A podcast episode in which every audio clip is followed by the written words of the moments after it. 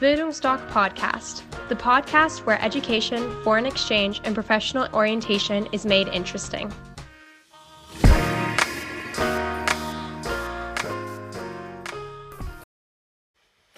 Am letzten Wochenende war Jubimesse in Leipzig. Jubimesse ist eine Auslandsmesse, die deutschlandweit stattfindet.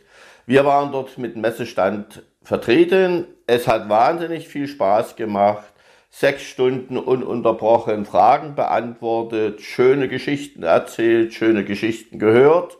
Was mich etwas verärgert hat, ja, muss ich so sagen, ist doch, welche Falschinformationen teilweise von Organisationen kommen nur um bestimmte Programme im Nachhinein später vielleicht zu verkaufen.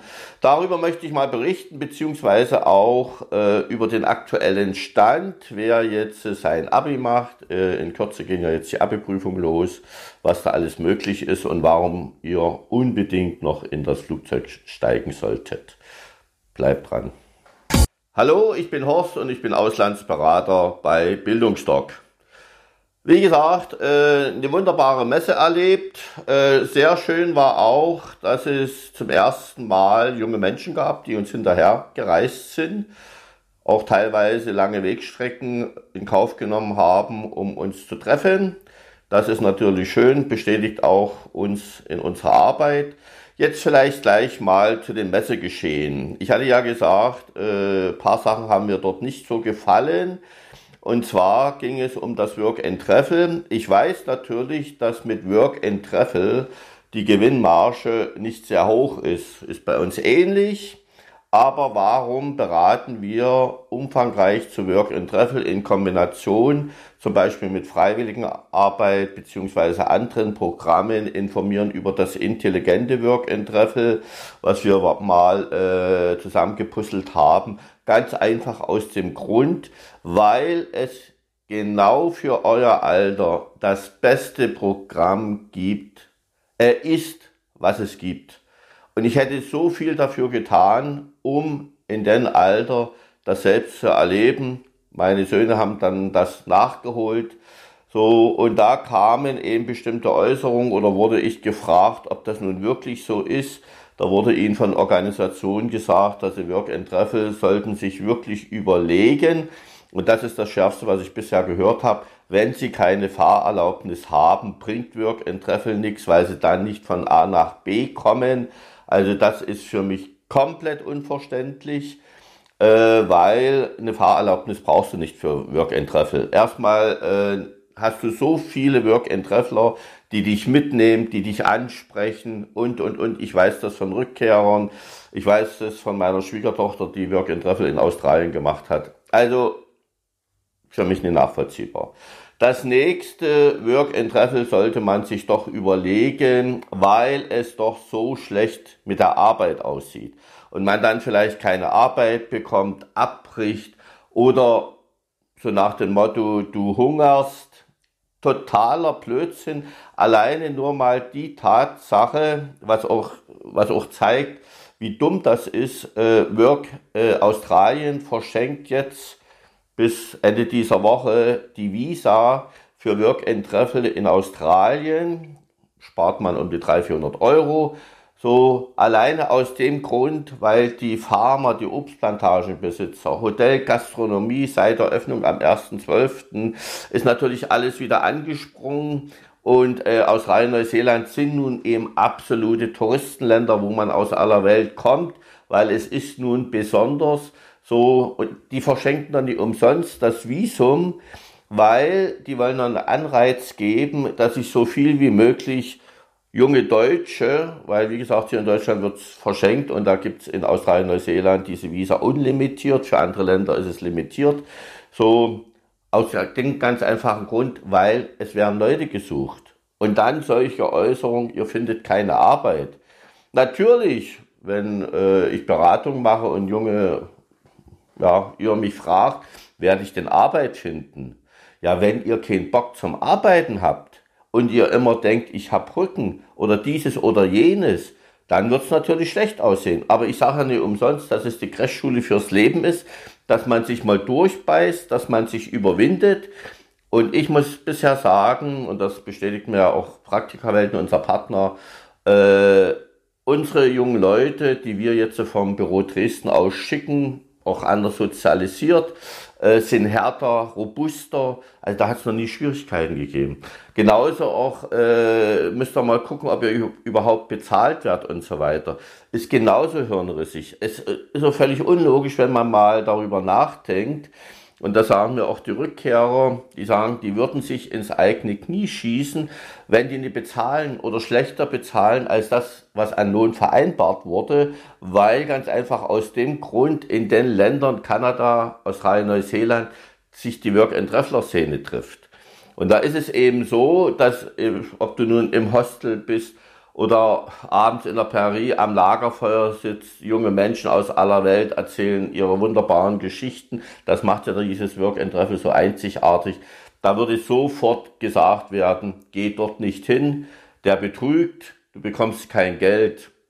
So auch die Organisation, da gibt's im Internet schwarze Listen, werden die Firmen auf eine Liste gesetzt. Aber wie gesagt, ich habe noch nie etwas gehört. Ich bin teilweise erstaunt, wie gut ihr verdient übertariflich und so weiter. Also ich, ich weiß nicht, ob, na, mittlerweile fehlen ja auch bei uns die Arbeitskräfte, ob die Osteuropäer bei der Spargelernte oder Erdbeerernte so gut bezahlt werden, wie ihr zum Beispiel in Australien oder Neuseeland. So, also das sind alles so paar Dinge. Es sind noch andere Sachen gekommen, auch zu anderen Programmen, auch mit freiwilligen Arbeit. Da gab es immer solche Einschränkungen.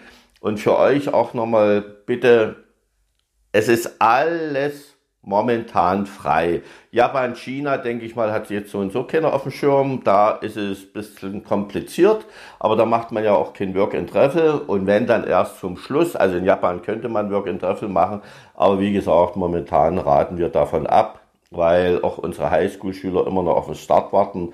China äh, kennt der äh, No-Covid-Strategie, würde ich mich jetzt nicht drauf einlassen. Aber ansonsten sind alle Länder offen. Jetzt Neuseeland im Mai.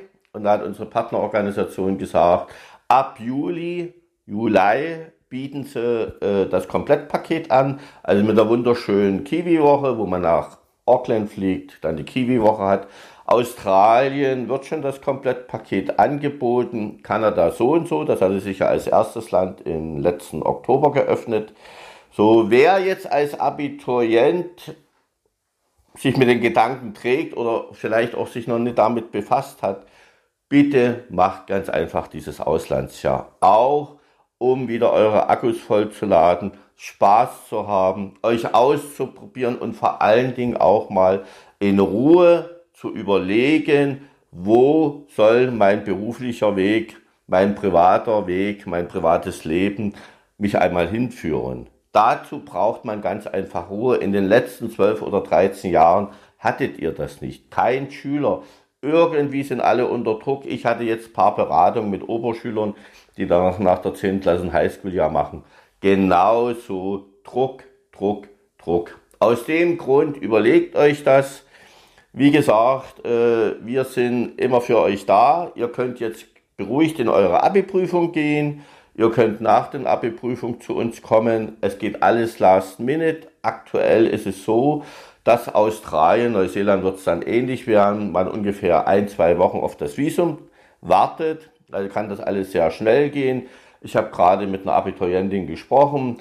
Die hat alles jetzt, äh, jetzt schon vom, von Abi-Prüfung gebucht weil sie sagt, äh, ich will mich auf meine Abi-Prüfung konzentrieren und ich will natürlich die Freude in mir haben. Die fliegt am 25. August. So, aber wie gesagt, nach den Abi-Prüfungen könnt ihr gerne zu uns kommen. Dann können wir das alles noch bewegen. Wir können auch die Kombination machen. Wir können über das intelligente Work and Treffel sprechen. Das ist alles möglich. Und vielleicht auch eins noch.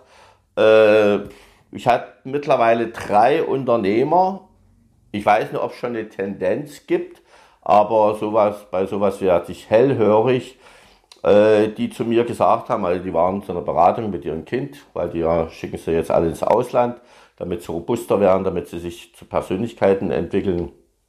Und die meinten, dass sie jetzt schon damit beginnen, Masterabsolventen, Bewerbung von Masterabsolventen in die Papierkörbe zu befördern, die nichts Besonderes in ihrem Lebenslauf haben.